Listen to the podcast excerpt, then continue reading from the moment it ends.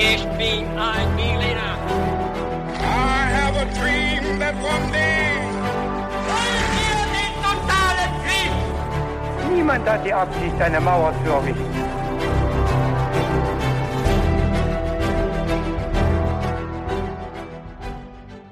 Hi und herzlich willkommen zurück bei einer weiteren Folge His2Go. Wie jedes Mal mit mir David Und mit mir Viktor. Und ich werde euch ganz kurz sagen, wie es auch in dieser Folge wieder ablaufen wird. Und zwar hat Viktor für uns alle eine Geschichte vorbereitet, gründlich recherchiert und die wird er uns gleich erzählen. Ich habe allerdings keine Ahnung, worum es dabei gehen wird. Und um in diese Geschichte gleich einzusteigen, wird es wie immer auch ein paar knifflige Fragen geben, bei denen wir alle mitraten können, die Viktor sich extra ausgedacht hat natürlich für diese Folge. Bevor wir allerdings dazu kommen, Viktor, hast du noch was anderes mitgebracht, nämlich auch das Getränk für die heutige Folge. Ist das richtig? Ja, David, diesmal trinken wir ja was ganz Besonderes, weil uns wurde empfohlen, wir sollen doch mal einen guten Wein trinken. Und ähm, deshalb trinken wir heute einen Wein von dem Freiburger Lorettoberg, einen Spätburgunder. Und diesmal kann ich dich gar nicht fragen, was du trinkst. Genau. Denn äh, ja, wir trinken ja das Gleiche. So ist es. Ich hab, bin absolut kein Weinkenner, aber wir lassen uns den jetzt mal schmecken. Und ich würde sagen, wir steigen jetzt auch einfach direkt ein in die Folge. Ja, richtig. Dann legen wir auch los. Grausam, machtbesessen, größenwahnsinnig. So beschreiben uns die römischen Geschichtsschreiber Mithridates den Sechsten, Eupator und Dionysos, letzter Verteidiger der hellenistischen Welt. Doch wer war der König wirklich, dessen Legende den 14-jährigen Mozart zu seiner ersten Oper inspirierte? Und wie kam Mithridates zu seinem Ruf, der ihn bis heute verfolgt? Diese und viele weitere Fragen werden wir heute in der Folge nachgehen. Und Fragen ist auch das Stichwort, denn wir kommen jetzt auch gleich zu diesen Fragen. Da freue ich mich. Und es werden drei sein, wie eigentlich meistens. Und die erste Frage lautet, David, wo lag das Königreich Pontos? Ist das A in der heutigen Ukraine, B im heutigen Syrien oder C in der heutigen Türkei? Äh, ich bin mir nicht ganz sicher, aber ich habe den Namen schon mal gehört. Ich hatte eher so Richtung Griechenland gedacht. Deswegen würde ich sagen, Türkei ist am nächsten dran. Also nehme ich das einfach mal. Mhm. Dann kommen wir zur zweiten Frage. Auf welche grausame Weise richtete Mithridates den römischen Prokonsul Manius Aquilius hin? Er ließ ihn vierteilen. B. Er ließ flüssiges Gold in seine Kehle gießen. Oder C. Er wurde an ein Pferd gebunden und durch die Arena gezogen, bis er starb. Hm. Klingt nach einer äh, sehr spannenden Anekdote oder auch schrecklichen Anekdote. Und ähm, da rate ich einfach mal B, das mit dem flüssigen Gold. Mhm. Hast du da schon eine Vorahnung oder rätst du da jetzt einfach?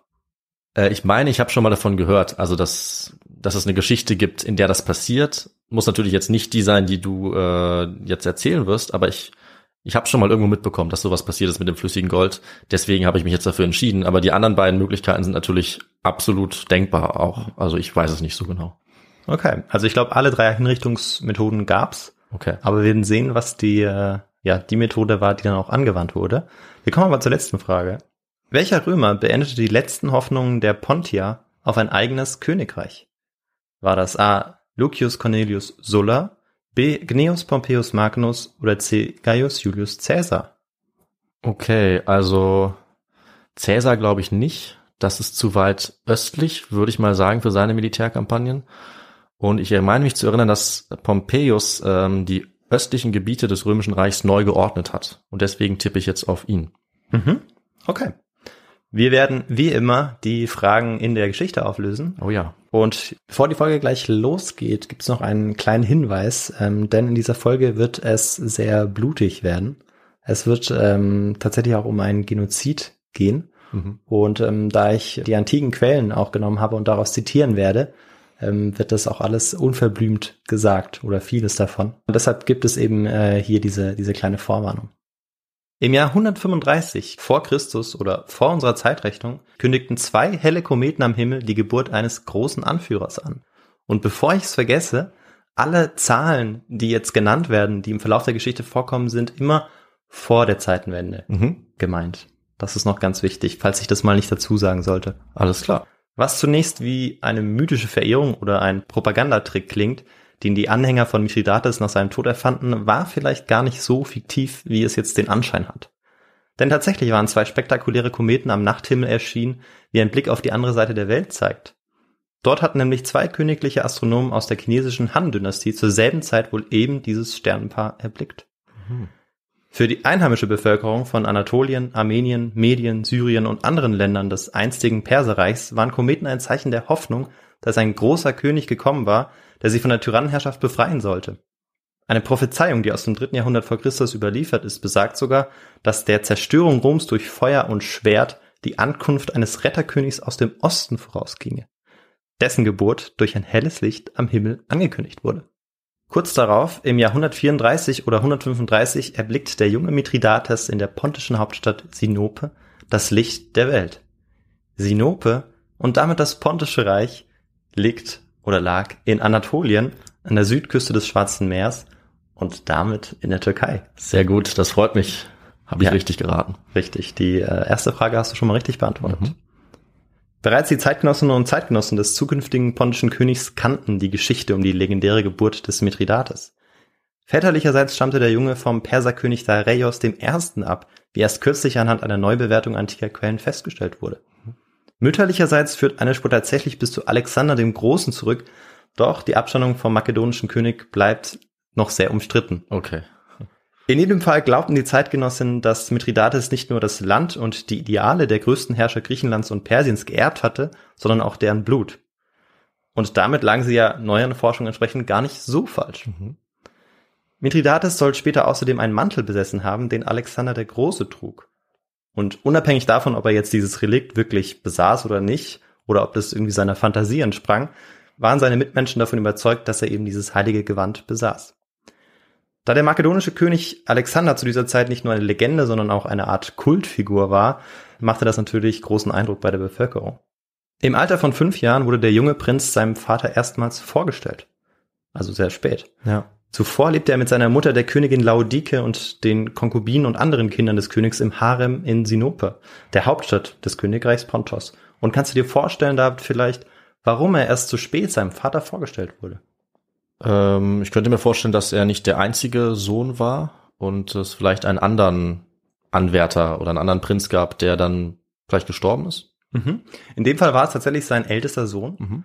Aber es war so, dass der König vor dem Schmerz bewahrt werden sollte, den der Tod seines Kindes in ihm verursachen würde. Mhm.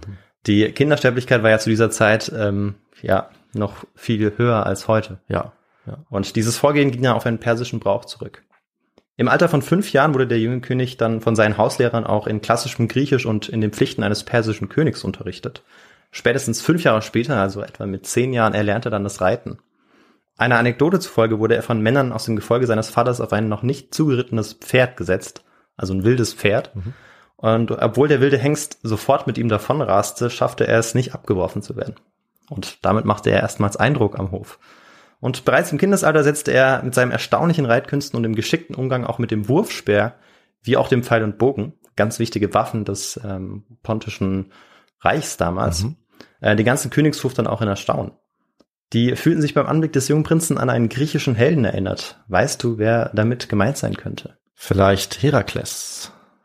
Ja, vielleicht habe ich mit Griechisch jetzt nicht das, äh, den genauen Begriff genannt. Ich hätte vielleicht Makedonisch sagen sollen, aber dann wäre es zu einfach gewesen. Ja. Ich meinte Alexander, Oh. der in äh, jungem Alter ja sein berühmtes Pferd Bukephalos zähmte. Ja, ich hatte mir schon gedacht, dass auch diese äh, Umstände, dass er schon in jungen Jahren so ein bekannter Kämpfer wird und dass er vor allem so gut reiten kann, das passt eigentlich perfekt zu äh, Alexander. Ja, wir werden sehen, dass die beiden auch noch viele ähnliche Entscheidungen treffen werden und das ist sicherlich nicht Zufall. Also er wird äh, Alexanders Geschichte sehr gut gekannt haben und die Bücher über ihn sehr gut studiert haben, weil er hat beispielsweise auch seine Frisur kopiert. Okay. Also er hatte auch diese lockigen, schulterlangen Haare und ähm, ja, selbst Numismatiker, auch heutige, ähm, haben manchmal Schwierigkeiten mit Münzen, die e- eben nicht immer so ähm, ganz klar zu erkennen sind. Es ist ja nicht jede Münze ist irgendwie so fein wie im Museum ausgestellt, sondern da kennt man einfach nicht mehr so viel drauf. Selbst ihnen fiel es dann richtig schwer, dann die beiden auch auseinanderzuhalten. Sehr spannend, ja, also weil äh, sein Fashion-Idol oder sein, seine Haarikone war Alexander der Große, das kennt man. Bei mir in der Grundschule haben viele äh, von Tokyo Hotel zum Beispiel die Frisur nachgemacht. Ja, ja, gar, Ganz nicht, ähnlich. gar nicht so viel anders, äh, als wie es heute ist. Seine Schulzeit verbrachte er mit seinen Spielkameraden aus der griechischen, persischen und kappadokischen Aristokratie. Das Königreich Kappadokien lag südlich von Pontos. Okay, ich wollte gerade fragen. Sehr Ja, gut. weil das ist ja vielleicht nicht ganz so bekannt. Mir nicht. Ja. Und Pontos ja vielleicht auch nicht, aber das eben nördlich äh, an der Südküste des Schwarzen Meeres. Die Jungen wurden in griechischer und persischer Kultur ausgebildet und hatten ein sportliches Training zu absolvieren. Wie die übrigen Kinder des Hofes war Mithridates begeisterter Leser von historischen Romanen. Und ich hatte ja schon angedeutet, dass Alexander ja auch ein großes Vorbild war, aber er war mhm. nicht der Einzige. Sein Lieblingsbuch war möglicherweise Xenophons Erziehung des Kyros. Kyros war der Begründer des Persischen Reichs, Kyros der Ältere. Und aus diesem Buch sollte er unter anderem lernen, dass Herrscher einerseits Angst und Schrecken verbreiten, andererseits aber auch die Treue und Zuneigung der Anhänger gewinnen mussten. Mhm. Außerdem erfuhr der junge Prinz aus diesem Buch auch noch, dass Kyros ein hervorragender Wagenlenker des archaischen Streitwagens war. Ah. Der Begründer des Persischen Reichs hatte die Wägen sogar weiterentwickelt, also Kyros. Die Räder waren seit seiner Herrschaftszeit mit scharfen, gebogenen, etwa ein Meter langen Klingen versehen. Welchem Sport er dann als Jugendlicher nachging, brauche ich dich jetzt wahrscheinlich dann auch gar nicht mehr zu fragen oder ist dann jetzt auch klar. Denn es war natürlich das Lenken von Streitwegen. Also je größer das Gespann war, das um die engen Kurven der Arenen gelenkt wurde, desto besser musste die Person sein, die die Pferde lenkte. Was meinst du, David? Wie groß war das größte Gespann, das äh, Mithridates lenkte? Also von welcher Anzahl an Pferden ließ er sein Gespann ziehen? Ähm, ich habe jetzt die einzige visuelle Darstellung von so einem Streitwagen kenne ich, glaube ich, aus äh, Gladiator. Mhm. Da sind so ein paar Streitwagen äh, im Kampf, glaube ich, in der Arena. Da sind es nicht so viele, deswegen würde ich mal sagen, vielleicht bis zu sechs wäre mein mhm. Tipp. Ja, ähm, hätte ich am Anfang auch gedacht, aber tatsächlich soll es Mithridates gelungen sein, zehn, zehn ähm, Pferde vor sein Gespann zu ziehen. Okay, okay. Und das sind sogar zwei mehr, als es äh, bei Kyros der Fall war. Also seinem großen Vorbild in, in dieser Hinsicht. Ja. Ansonsten wissen wir nicht so viel über seine Kindheit. Die Geschichtsschreiber des Altertums berichten uns einerseits über die außerordentliche Größe, Kraft und Zähigkeit des jungen Prinzen, andererseits aber auch, dass er äußerst gebildet war, 20 Sprachen sprechen konnte und ein äußerst begabter Toxikologe war. Ah, okay, das heißt, mit Giften hat er sich besonders gut ausgekannt. Ja, richtig, David, genau. Äh, es wird tatsächlich auch um Gifte gehen. Und ähm, was es damit auf sich hat, also wie es überhaupt dazu kommen kann, dass ein späterer König, wie wir ja schon wissen seit dem Einstieg, Toxikologe wurde. Ja. Mithridates war von persischen und griechischen sogenannten Wurzelschneidern in der Kräutermedizin ausgebildet worden. Sein eigener Großvater hatte eine Pflanze entdeckt, die Phanakeion genannt wurde und als Universalheilmittel galt. Wenn man so möchte, lag es also in seinem Blut, sich mit der Naturwissenschaft und der Medizin auseinanderzusetzen. Seine Leidenschaft galt dabei ganz eindeutig den Giften. Ähm, wie du es auch schon vermutet hast, als ich eben Toxikologie gesagt habe. Ja, ich habe den Namen auch schon mal gehört und verbinde den auch ein bisschen mit Gift. Ich glaube, das wird wahrscheinlich nochmal wichtig sein. Ja, genau. Da hast du, da hast du recht. Und die Zuhörer und Zuhörer wissen das vielleicht schon, weil es auch im Titel steht. Ah, okay. Nach hunderten von Versuchen begriff er, dass die Pharmaka, die Wirkstoffe, die aus potenten pflanzlichen und aus mineralischen und tierischen Substanzen gewonnen werden konnten, gleichzeitig tödlich und heilend wirken konnten. Alles hing immer von der Dosis ab. Für jedes Gift hielt die Natur ein Gegenmittel bereit. Manche Gifte konnten sogar durch andere neutralisiert werden. Bei der Ausübung seines Hobbys profitierte der junge Prinz von der Vegetation, die im pontischen Königreich vorherrschte. Pontos war mit einem Überfluss an weit verbreiteten Giftpflanzen gesegnet. Dazu gehörten Eisenhut, Nieswurz, Tollkirsche, Eibe, Bilsenkraut oder Schierlinge, die natürlich auch erstmal alle erkannt werden mussten. Mhm. Auch Gifte, die auf einen tierischen Ursprung zurückgingen, gehörten bald zu seinem Spezialgebiet. Ein angehender Toxikologe, zu denen Mithridates sich sicher zählen konnte, probierte nämlich auch die Gifte der Spinnen, Wespen oder Schlangen aus. Und das beispielsweise an Kleintieren.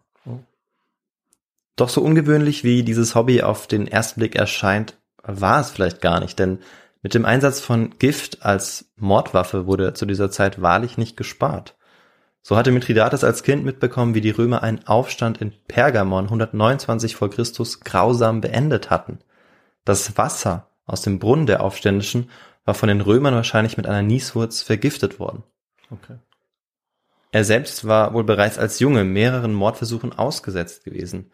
Doch weil er herausgefunden hatte, dass beispielsweise winzige Mengen des Arsengiftes ihn immun gegen tödliche Dosen machten, soll einer der vielen Giftmordversuche auch gescheitert sein, die es an ihm gegeben hat. Das Thema Gift beschäftigte den jungen Prinzen verständlicherweise sehr. Neben diesem höchst ungewöhnlichen Hobby sammelte er aber auch einfach gerne Steine, also Kristalle und Minerale. Feinde im Inneren des Palastes, die sich durch die Beseitigung des jungen Prinzen einen größeren Einfluss auf die politischen Geschicke des Landes erhofften, versuchten auch mehrfach Reitunfälle zu arrangieren, indem sie ihn beispielsweise auf ein wildes Pferd setzten. Doch der Effekt sollte sich als gegenteilig erweisen, denn gerade weil ihm womöglich immer wieder gefährliche Pferde zugeteilt wurden, die ihm eigentlich Schaden zufügen sollten, wurde er zu einem hervorragenden Reiter von legendärer Ausdauer. Zur Kindheit des zukünftigen Königs von Pontos können wir sagen, dass er sich mit den sagenhaften Taten von historischen Vorbildern, dem Lenken von Streitwägen und der wissenschaftlichen Erforschung von Giften auseinandersetzte. Er sammelte gerne Steine und Reptilien, ging mit seinen Freunden reiten und jagen, las gerne und hing Tagträumen nach. Sein Leben verlief ohne harte Schicksalsschläge und muss ihm bis dahin glücklich und unbeschwert vorgekommen sein. Im Jahr 120 oder 119 vor Christus feierte Mithridates seinen 14. oder 15. Geburtstag. Zu solchen Anlässen wurden zahlreiche Gäste eingeladen und zu essen gab es manchmal einen ganzen Ochsen oder ein Kamel oder gar ein Esel und die wurden dann in äh, einem riesigen Ziegelofen gebraten. Jeder Gang wurde mit einer riesigen Menge an Wein serviert und bei welchem Fest es genau passierte, wissen wir nicht. Nur dass es eben um 120 oder um 119 war. Denn bei einem dieser verschwenderischen Bankette griff sich Mithridates Vater plötzlich an die Kehle, taumelte vom Stuhl weg und brach tot zusammen. Mithridates der Fünfte, Euergetes, der Wohltäter, König von Pontos, war von unbekannter Hand vergiftet worden. Das war der Moment, als die Welt des jungen Mithridates ins Chaos stürzte. Wer steckte dahinter? Waren es die Römer oder vielleicht sogar jemand innerhalb der Palastmauern? Einiges deutet darauf hin, dass die Mutter des Prinzen hinter dem Mord gesteckt haben könnte. Seit längerer Zeit hatte Mithridates vages Misstrauen gegen sie gehegt. Hinzu kam, dass er das Gefühl einfach nicht los wurde, dass seine Mutter in seinen jüngeren Bruder Mithridates Krestos vernarrt war. Oh. Sicher scheint, dass der Mörder oder die Mörderin seines Vaters irgendwo im Königspalast zu finden war. Und es spricht tatsächlich einiges dafür, dass die Königin Laodike, seine Mutter, an der Verschwörung beteiligt war. Aber letztlich wissen wir es nicht. Kurz darauf trat Mithridates VI., Eupator und Dionysos sein Erbe an. In der Hauptstadt Sinope am Schwarzen Meer wurde er als Teenager zum König gekrönt. Der Beiname Eupator bedeutet von einem guten Vater abstammt. Doch laut dem Testament seines Vaters sollte das Reich offenbar von ihm, Laodike und Mithridates Christus, seinem jüngeren Bruder, gemeinsam regiert werden. Und bis die beiden Prinzen volljährig waren, war es an Laodike, dieses Reich anzuführen. Der junge König wusste, dass seine Mutter seinen Bruder immer bevorzugen würde und dass damit sogar sein Leben in Gefahr sein konnte. Und er hatte auch vermutet, dass seine Mutter möglicherweise hinter dem Attentat steckte, ja, gegen seinen Vater. Und von da an trug er stets einen Dolch bei sich, wie Alexander. Und auch wie Alexander pflegte Mithridates in der Nacht seine Klinge unter sein Kopfkissen zu legen. Okay, also wir merken, er ist jetzt mittlerweile schon ziemlich traumatisiert, wahrscheinlich durch die ganzen Giftanschläge und äh, den Tod seines Vaters. Ja, und durch seine Erfahrungen auch, die er selbst gemacht hat, eben mit dem Gift. Ja. Ja, richtig. Was ihn ja auch sein Leben lang begleiten wird. Das, dafür ist er ja bekannt, dass er immer paranoid war vor Giftanschlägen und deswegen versucht sich zu immunisieren durch die Einnahme von Ja. diesen ganz kleinen, geringen Mengen. Ne? Ja, einerseits das, andererseits ist er wahrscheinlich der König, der sich von allen Königen, die es je gegeben hat, am besten mit Giften auskannte. Und der vielleicht am schwersten zu vergiften war. Ja, ja. Und ähm, ja, Mithridates wusste schon bald, dass er, wenn er eines Tages ein mächtiger Herrscher über Pontos sein wollte, seine Heimat verlassen und Fürsprecher im ganzen Reich um sich scharen musste. Mit Bogen, Dolch und Wurfspeer bewaffnet und in Begleitung seiner treuesten Gefährten ritt Mithridates 118 vor Christus durch das Stadttor von Sinope. Vorerst, ja, für viele Jahre kehrte der junge König nicht in die Hauptstadt zurück. Wir nutzen jetzt seine Abwesenheit aus der Stadt, um dieses Königreich Pontos in die persisch-griechisch-römische Welt des zweiten Jahrhunderts vor Christus richtig einzuordnen. Und dafür brauchen wir was ganz Bestimmtes, David, richtig? Dafür brauchen wir den, äh, den ganzen historischen Kontext dieser Zeit. Ja. Wir werden leider nur äh, einen Teil ähm, ja, aus dieser Zeit als historischen Kontext nehmen Das können, ist auch okay. weil äh, das sonst äh, wahrscheinlich den Rahmen sprengen würde. Ja, ich weiß nicht, wie viele Teile du für die Folge geplant hast, aber wenn es weniger als zehn sind, dann müssen wir kürzen. Ja, auf jeden Fall. Ja, und zum historischen Kontext gehört natürlich vor allem in der Antike immer auch die Einordnung der Quellen, Mhm. mit denen wir uns auch auseinandersetzen als Historiker. Ja. Aus dem Altertum sind etwa 50 Quellen überliefert, die Auskunft über Mithridates und seine Taten geben. Wobei man sagen muss, 50 Texte ist wirklich die gesamte Anzahl. Also das sind teilweise nur kleine Abschnitte in diesen Texten, die uns Auskunft über Mithridates mhm. oder sein Leben oder die Zeit geben. Aber das ist ja schon gar nicht so schlecht. Bei vielen Personen gibt es auch nur zwei, sagen wir mal, oder sowas. Also 50 könnte, könnte weniger sein. Das ist schon ordentlich. Ja, äh, ich war auch sehr überrascht. Also in den Folgen, die ich bisher auch über die Antike gemacht hatte, waren es häufig weniger Quellen. Ja. Allerdings sind es auch Texte, die zum Teil aus dem Mittelalter stammen. Mm, okay. Und zu den wichtigsten Quellen gehören äh, Justiz, Zusammenfassung des verschollenen Geschichtswerks von Pompeius Trogus, Appians römische Geschichte, Cassius Dios römische Geschichte, Strabons Geographica sowie Memnons fragmentarische Geschichte von Herakleia am Schwarzen Meer. Mhm. Das sind jetzt einige der wichtigsten. Ich habe die jetzt nur genannt, aber ähm, wer Lust hat, kann ja einfach mal den Namen und äh, Titel auf Google eingeben und dazu noch Mithridates und dann findet man die Quellen. Aber ansonsten nenne ich nochmal wirklich die, die wichtig sind, auch in der Folgenbeschreibung. Mhm. Fast alles, was wir aber über Mithridates wissen, wurde aus Sicht seiner Feinde geschrieben. In ihren Werken versuchen die römischen und griechischen Autoren möglichst objektiv zu erzählen, doch aus der einseitigen Quellenlage ergibt sich natürlich von Natur aus eine gewisse Parteilichkeit. Aber die Römer waren auch fasziniert von ihren Feinden, sodass einige römische Autoren durchaus positive Aspekte dann hervorgehoben haben. Der junge Mithridates war jetzt, wenn auch in Abwesenheit, formal König über das Reich Pontos. In Griechenland hörte er aber nicht auf den Namen Mithridates, sondern Mithradates, wie Inschriften auch belegen. Letztlich setzte sich die römische Bezeichnung aber durch. Die Hauptstadt dieses Reiches, Sinope, die heute Sinop heißt, liegt in Anatolien an der Südküste des Schwarzen Meeres und das relativ mittig. Das Reich war im dritten Jahrhundert vor Christus infolge der Diadochenkriege entstanden. Und mit den Diadochenkriegen sind die Kriege gemeint, die nach dem Tod Alexander des Großen zwischen den Feldherren ausbrachen, mhm. die sich bei der Aufteilung seines riesigen Gebietes nicht so recht einig wurden. Als Mithridates das Reich von seinem Vater erbte, war das Königreich bereits aus den Schatten seiner Nachbarn Bithynien, Kappadokien und das Seleukidenreich getreten. Zu diesem Zeitpunkt beherrschte die pontische Flotte zudem große Teile des Schwarzen Meeres. Und dadurch konnte Pontos große Reichtümer anhäufen. Denn äh, über den Seeweg konnte man natürlich auch sehr äh, lukrativen Handel betreiben. Jedes Jahr exportierten sie tonnenweise gesalzenen Thun und Makrelenfisch in den Mittelmeerraum. Auch Biber waren eine beliebte pontische Handelsware. Biber hätte ich jetzt nicht erwartet. Ja, denn Biberhoden wurden als Mittel gegen Fieber und zur Stärkung des Immunsystems und der Potenz eingesetzt. Okay, okay. Außerdem verfügte das Land zusätzlich noch über Gold- und Silbervorräte und das ist ja auch immer nicht schlecht, wenn man das hat, um dann eben gefüllte Schatzkammern auch zu haben oder einfach viel ähm, Material, viel Geld zu haben. Ja, sicherlich. Ja. Im Königreich Pontos schmolzen eine Vielzahl unterschiedlicher Kulturen zusammen. Religiöse Riten wurden nach iranischen, anatolischen, persischen oder hellenistischen Vorbildern vollzogen, wobei viele Menschen ihren Glauben synkretistisch ausübten, hm. also unterschiedliche ähm, Riten äh, von unterschiedlichen Glaubensrichtungen ineinander verschmelzen ließen. Nördlich des Schwarzen Meeres lebten die skythischen Nomaden, die immer wieder in das Pontische Reich einfielen. Im Westen lag das benachbarte Reich Bithynien, äh, und Bithynien bildete eine Art Pufferzone zwischen dem römischen und dem Pontischen Reich. Im Süden erhob sich das schneebedeckte Taurusgebirge von Kappadokien und im Osten lag das reiche Bergkönigtum Armenien.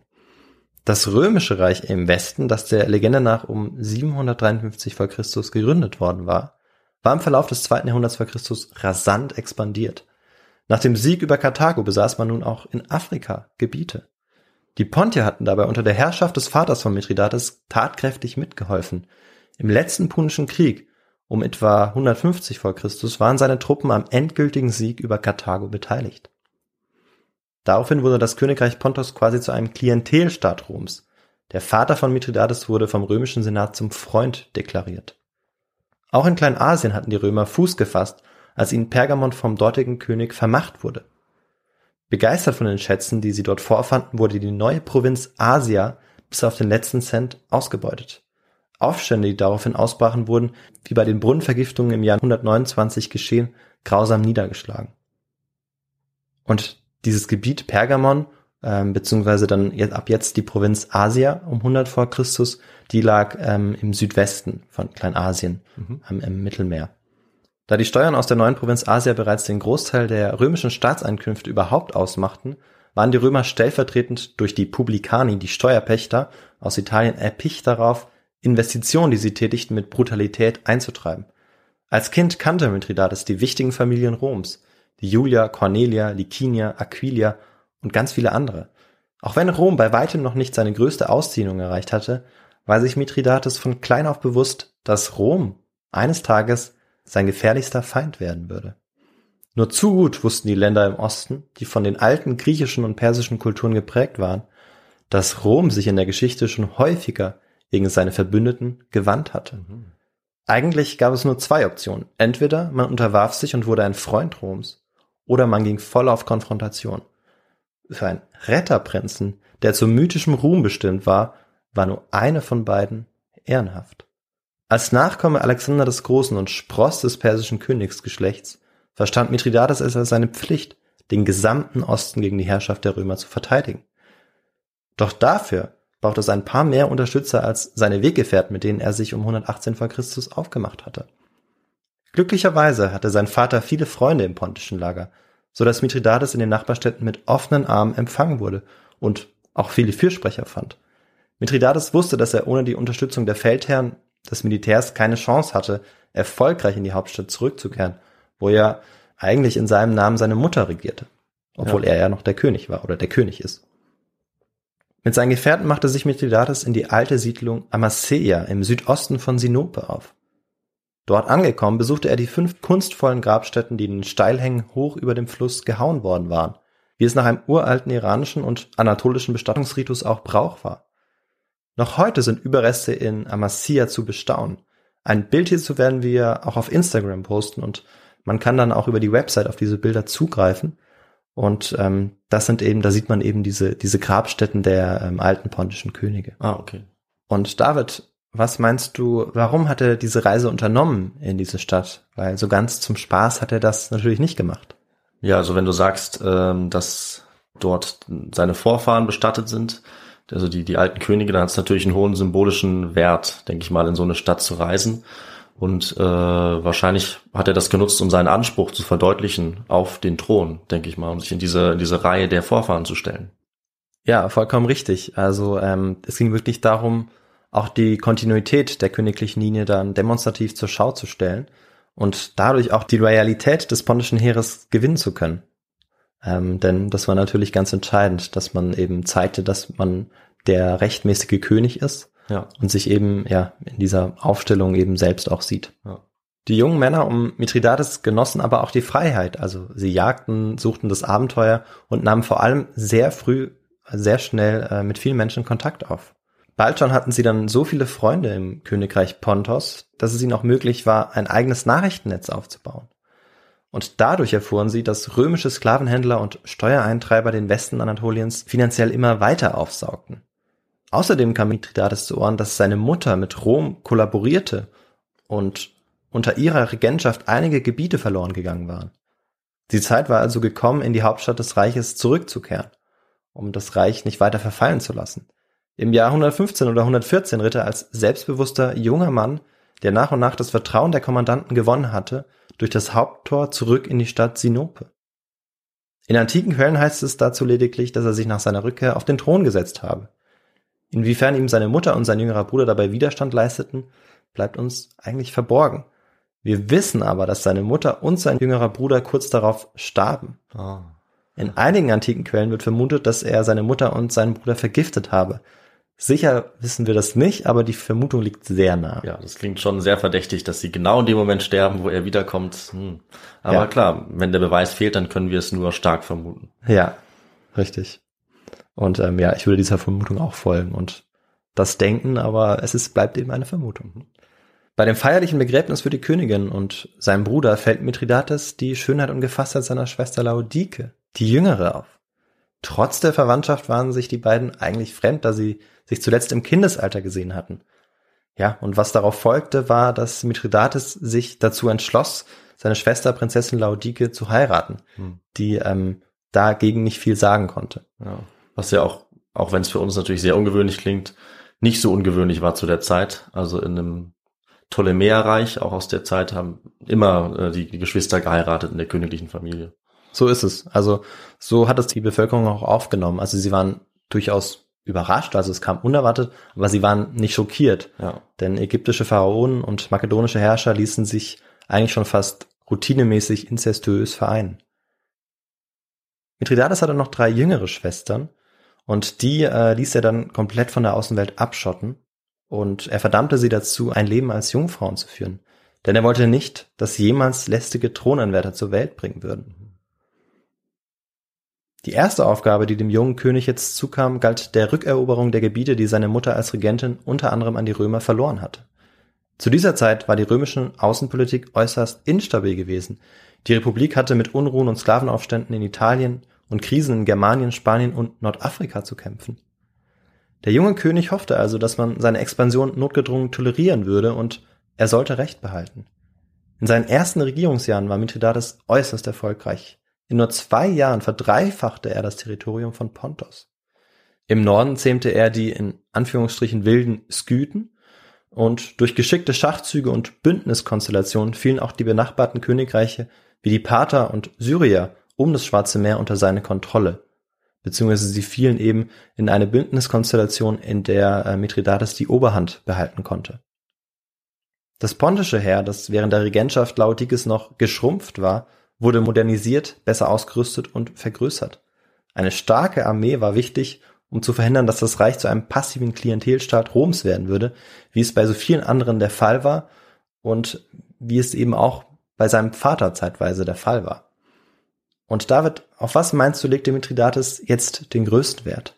Nachdem, was wir bisher gehört haben, äh, müssen das ja eigentlich die äh, Streitwagen gewesen sein, von denen wir schon gesprochen haben. Ja, richtig. Das sind auf jeden Fall die, die Streitwagen und ähm, vor allem auch die Reiterei ganz im Allgemeinen. Ah, ja. Mithilfe erfahrener griechischer Seeleute beherrschte seine Flotte auch bald nahezu den gesamten Schwarzmeerbereich. Noch in den ersten beiden Jahren als regierender König gewann er auch die Krim.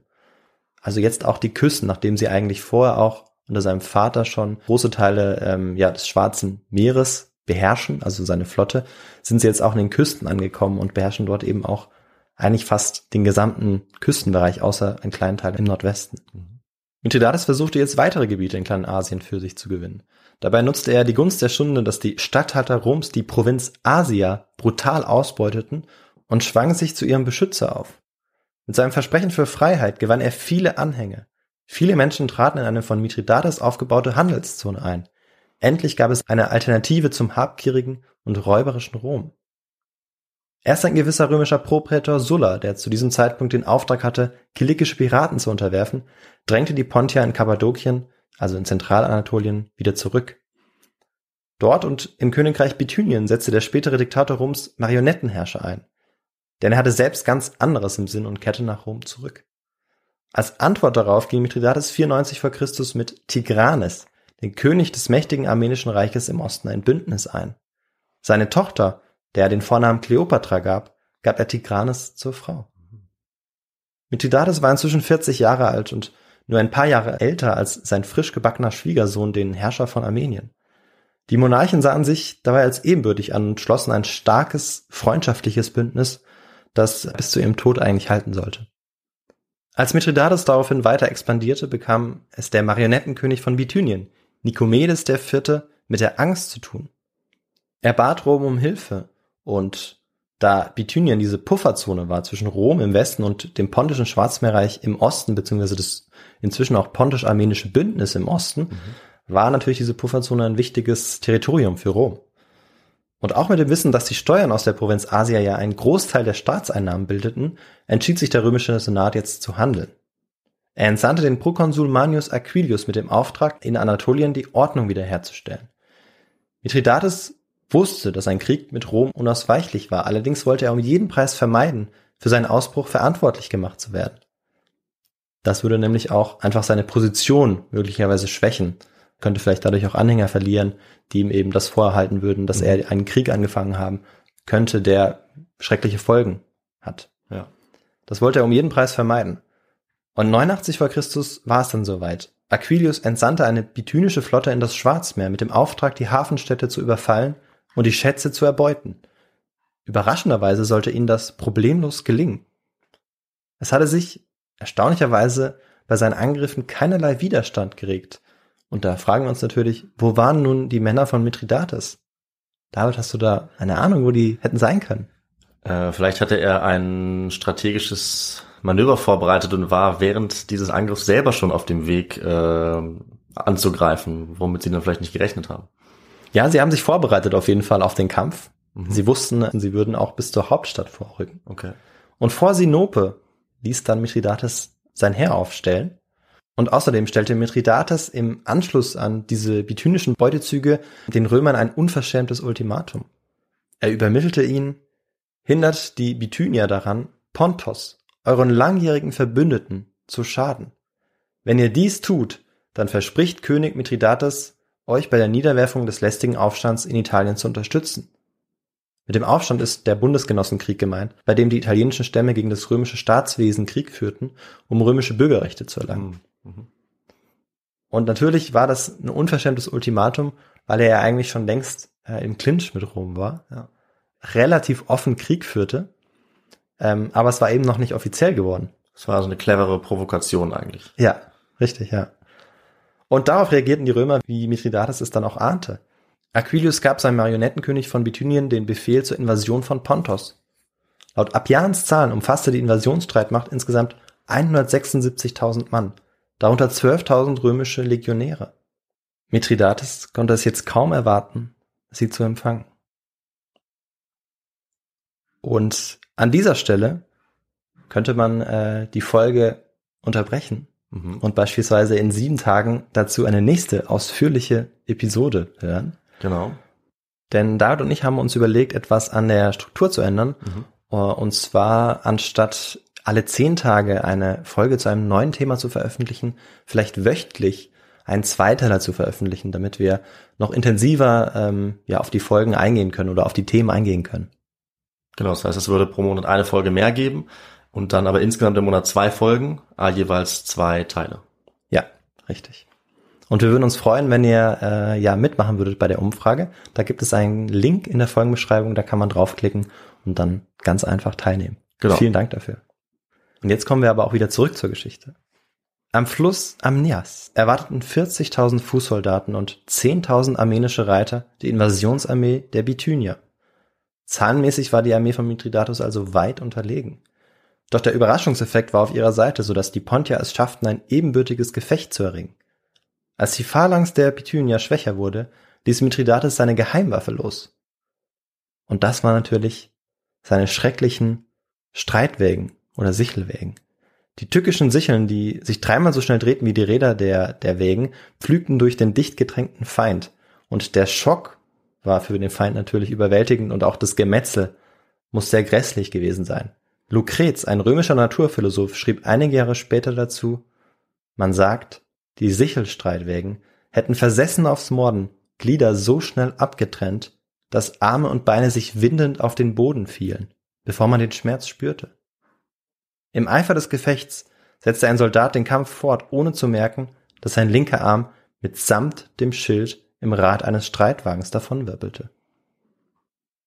Der Sieg war überwältigend. Wie Alexander, der nach dem Sieg so mild war wie schrecklich in der Schlacht, so ließ auch Mithridates Gnade über die Gefangenen walten. Daraufhin liefen viele Bithynier, die vorher in der Schlacht gegen ihn gekämpft hatten, zu ihm über. Ähm, dazu muss man auch sagen, dass die pontische Kultur ähm, den Bithyniern deutlich näher war als die römische. Ja. Äh, und ähm, ja, durch so einen Sieg fühlt man sich vielleicht auch eher zu seinem Herrscher hingezogen wie Mithridates. Mhm. Für die Römer war das Fiasko komplett und noch dazu hatten sie für diese Schlacht keine Befugnis vom Senat erhalten. Erst als in Rom die Nachricht über die Schlacht einging, erklärten sie Mithridates den Sechsten, Eupator, nachträglich den Krieg. Die beiden amtierenden Konsuln Pompeius Rufus und Sulla ließen das Los entscheiden, wer das Kommando in dem schon lange erwarteten Mithridatischen Krieg bekommen würde. Und es war Sulla, der es Hm. bekommen sollte. Okay. Nikomedes entkam und verkroch sich in das römische Lager in Bithynien bei Aquilius. Nur noch die Hälfte der Truppen waren ihm geblieben. In der Folge schaffte es Mithridates große Teile der Bevölkerung Anatoliens für sich zu gewinnen, indem er den Städten Geld spendete und euphorische Reden hielt und dabei eben auch auf die Verwundbarkeit Roms hinwies. Mit Jubel wurde er in den Gebieten Kleinasiens wie Galatien, Kappadokien, Phrygien und nun auch Bithynien empfangen, das in der vorangegangenen Schlacht die verheerende Niederlage erlitten hatte. Im Laufe des Jahres 89 vor Christus herrschte Mithridates bald über nahezu ganz Kleinasien und über die Küsten des Schwarzmeeres von der Krim bis zum Kaukasus. In Pergamon das er bei seiner Jagd auf Aquilius vorher eingenommen hatte, schlug Mithridates sein Hauptlager auf. Nikomedes allerdings war die Flucht nach Italien gelungen. Jeder kannte aber den Namen Aquilius, der dafür bekannt war, die Bevölkerung der römischen Provinz Asia völlig ausgenommen zu haben. Überall war er gehasst. Für seine Hinrichtung, denn die stand natürlich außer Frage, hatte sich Mithridates etwas ganz Besonderes oder eigentlich eher Grausames ausgedacht. Als der Tag der Hinrichtung gekommen war, füllten sich die Plätze im Amphitheater in Pergamon. Von einem Riesen, einem Soldaten von gewaltiger Körpergröße, wurde Aquilius an Ketten gebunden den Schaulustigen vorgeführt. Anschließend sah der römische Konsul des Jahres 101, also Aquilius, wie Berge von Gold aus den Schatzkammern herangekarrt wurden. Als er sah, wie diese in einen großen steinernen Schmelztiegel über das Feuer geschüttet wurden, wusste er wohl bald, was ihm blühen sollte. Oh, oh, ja. Zwei Schergen zwangen den völlig verängstigten Römer die Kiefer auseinander und gossen ihm geschmolzenes Gold in die Kehle.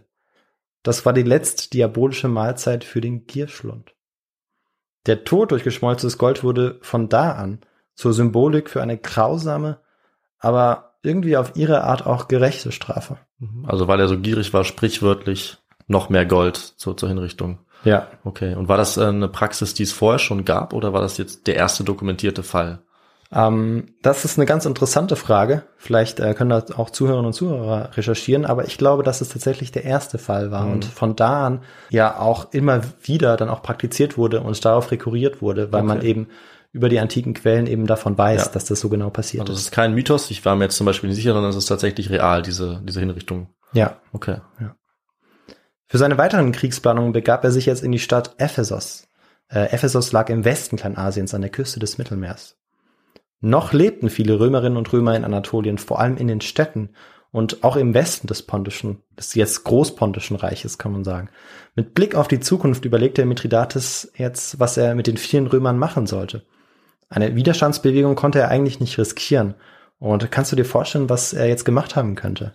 Langsam habe ich das Gefühl, dass es nichts Gutes mehr sein kann eigentlich. Ähm, also ich traue dem Mithridates jetzt eigentlich das Schlimmste zu. Also ja, vielleicht wollte er sie vertreiben. Ja, ähm, also vertreiben äh, wäre wahrscheinlich für viele der Römerinnen und Römer äh, besser gewesen, wenn das oh, okay. Vertreiben hinaus besser sogar noch. gelaufen wäre. Denn im Jahr 88 vor Christus äh, wurde die grausame Hinrichtung des meistgasten Römers durch Mithridates bald von einem viel grässlicheren Ereignis überschattet. An einem bestimmten Tag des folgenden Monats sollten alle römischen Männer, Frauen und Kinder auf ihrem Territorium getötet werden. Die sogenannte Vesper von Ephesos wurde vorbereitet. Mithridates instruierte die Verwalter seiner Provinzen über seinen Plan. Strengste Geheimhaltung war für seine Durchführung von wichtigster Bedeutung, und wer versuchte, die Römer zu warnen, wurde hingerichtet. Als der Stichtag angebrochen war, begann die Hetzjagd, an der sich Menschen aus allen Klassen und ethnischen Gruppen beteiligten. Denn Sklaven, die ihre Herren töteten, wurde die Freiheit gegeben, Denunzianten die Hälfte der Schulden erlassen. Römische Frauen, Männer und Kinder flüchteten in die Tempel. Doch niemand konnte dem Schrecken entgehen. Der Historiker Appian hat Szenen von unvorstellbarer Grausamkeit überliefert. In Ephesos wurden Schutzsuchende aus den Tempeln gezerrt und niedergemetzelt. In Pergamon umschlangen die Flüchtigen die Standbilder der Götter, Kinder, Mütter und Väter flehten um Gnade, doch sie wurden mit Pfeilen getötet. In Adramytion ertränkte man die Flüchtenden im Meer. In Kaunos wurden erst die Kinder vor den Augen ihrer Eltern, dann die Frauen vor ihren Männern ermordet. Die Leichen wurden den Hunden und Krähen zum Fraß vorgeworfen. Wer die ermordeten Römerinnen und Römer begrub, musste damit rechnen, selbst hingerichtet zu werden. Die moderne Geschichtswissenschaft stimmt mit den antiken Quellen überein, dass praktisch die ganze römische und italienische Bevölkerung der Provinz Asia umgebracht wurde. 80 bis 150.000 Menschen starben. Selbst wenn diese Zahl aus den antiken Quellen ähm, ein wenig übertrieben gewesen wäre, ähm, waren es trotzdem eine unfassbare Anzahl an Menschen, die äh, dieser Tat zum Opfer fielen. Wenn du jetzt Tat sagst, äh, würde ich mich auch fragen bei der Größenordnung und weil es ja auch gegen eine bestimmte Gruppe gerichtet ist, äh, sprechen auch manche Forscherinnen und Forscher von Genozid oder gibt es äh, gibt es die Debatte, ob dieses ob dieser Begriff da passt, ob es sich um einen Völkermord handelt? Ja, äh, es ist eine wunderbare Überleitung äh, auf den nächsten Punkt, den ich ansprechen wollte. Okay. Denn äh, tatsächlich ist das äh, so der Fall.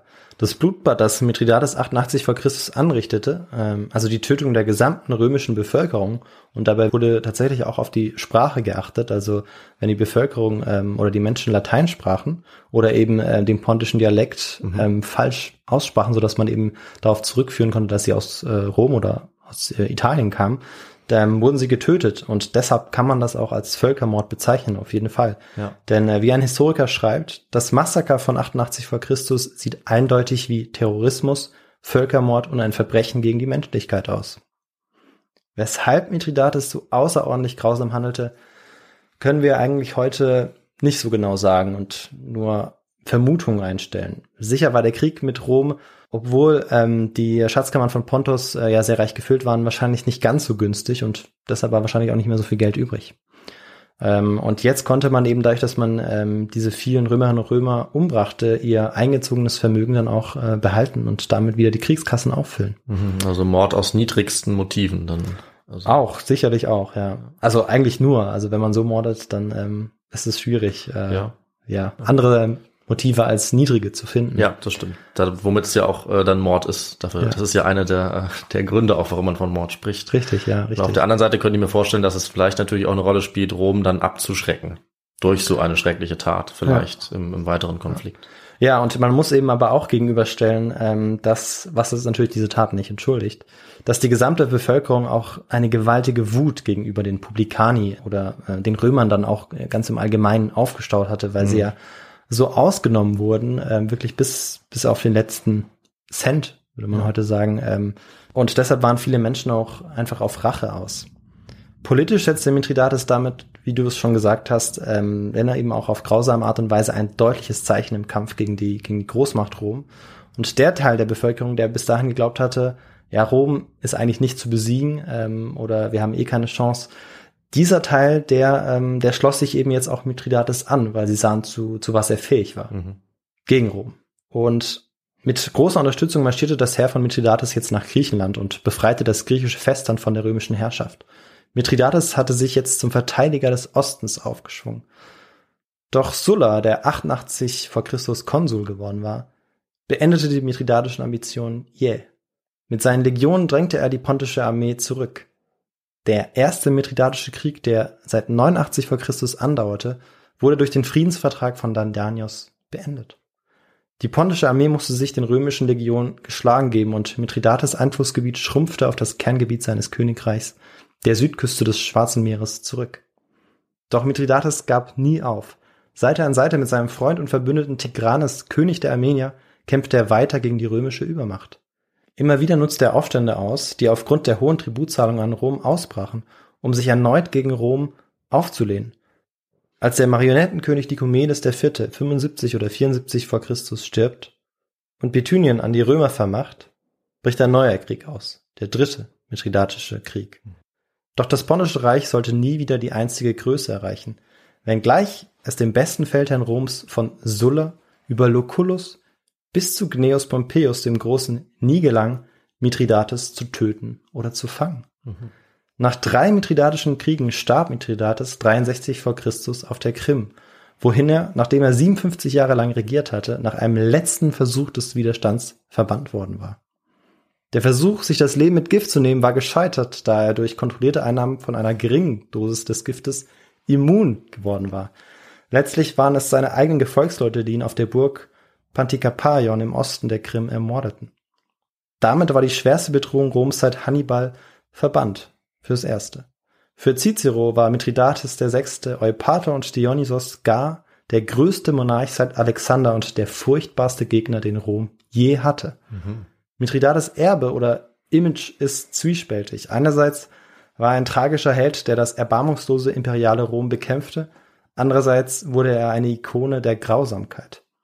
Das Königreich Pontos wurde schließlich in das Römische Reich eingegliedert und existierte dort als Doppelprovinz Bithynia et Pontos weiter.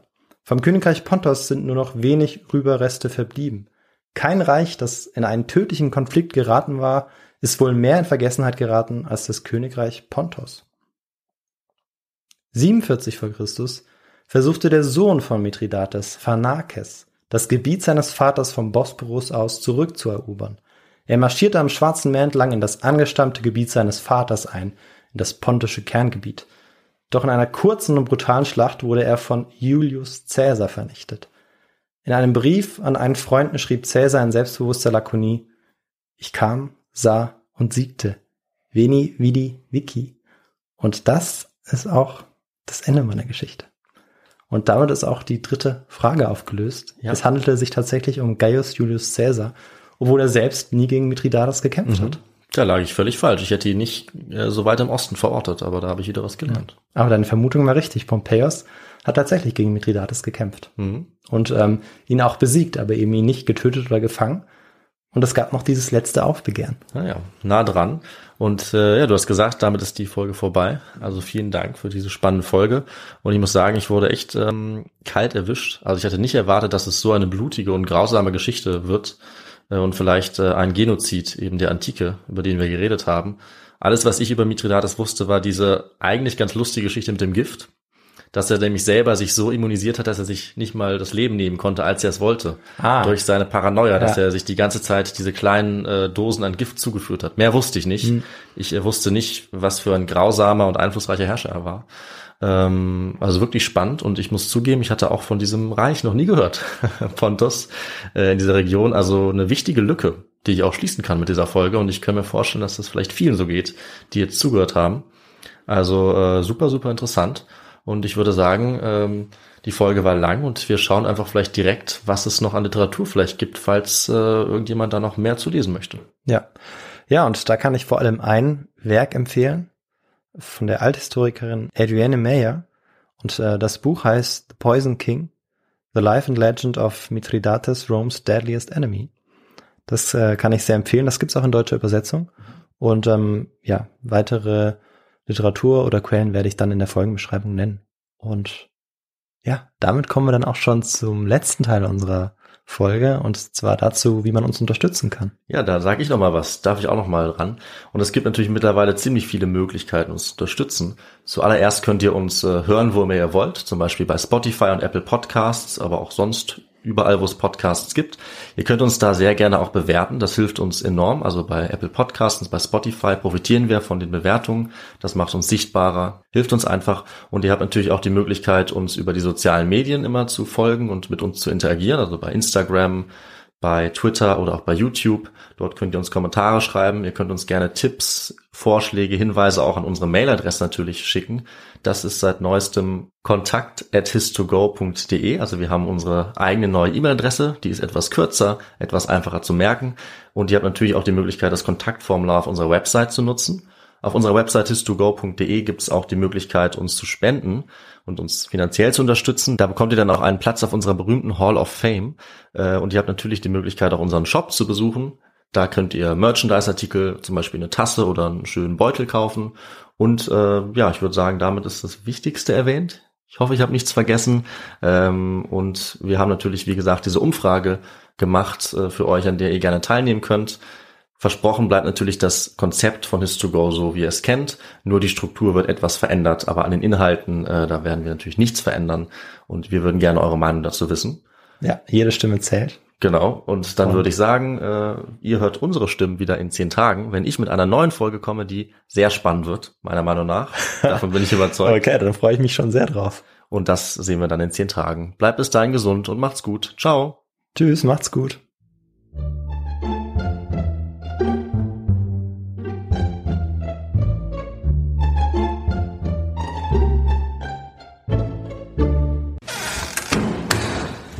Dann wird es jetzt wahrscheinlich spannend.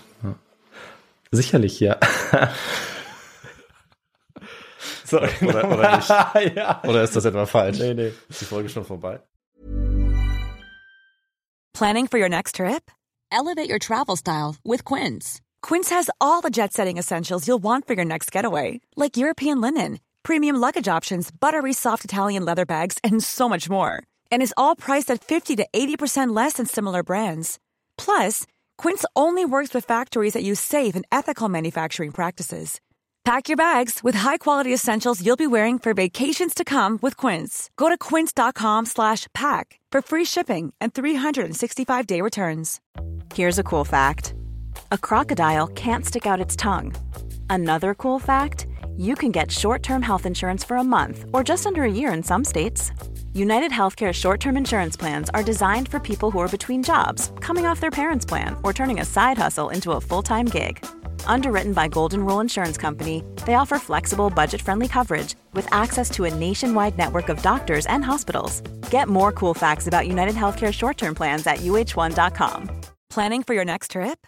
Elevate your travel style with Quince. Quince has all the jet setting essentials you'll want for your next getaway, like European linen, premium luggage options, buttery soft Italian leather bags, and so much more. And is all priced at 50 to 80% less than similar brands.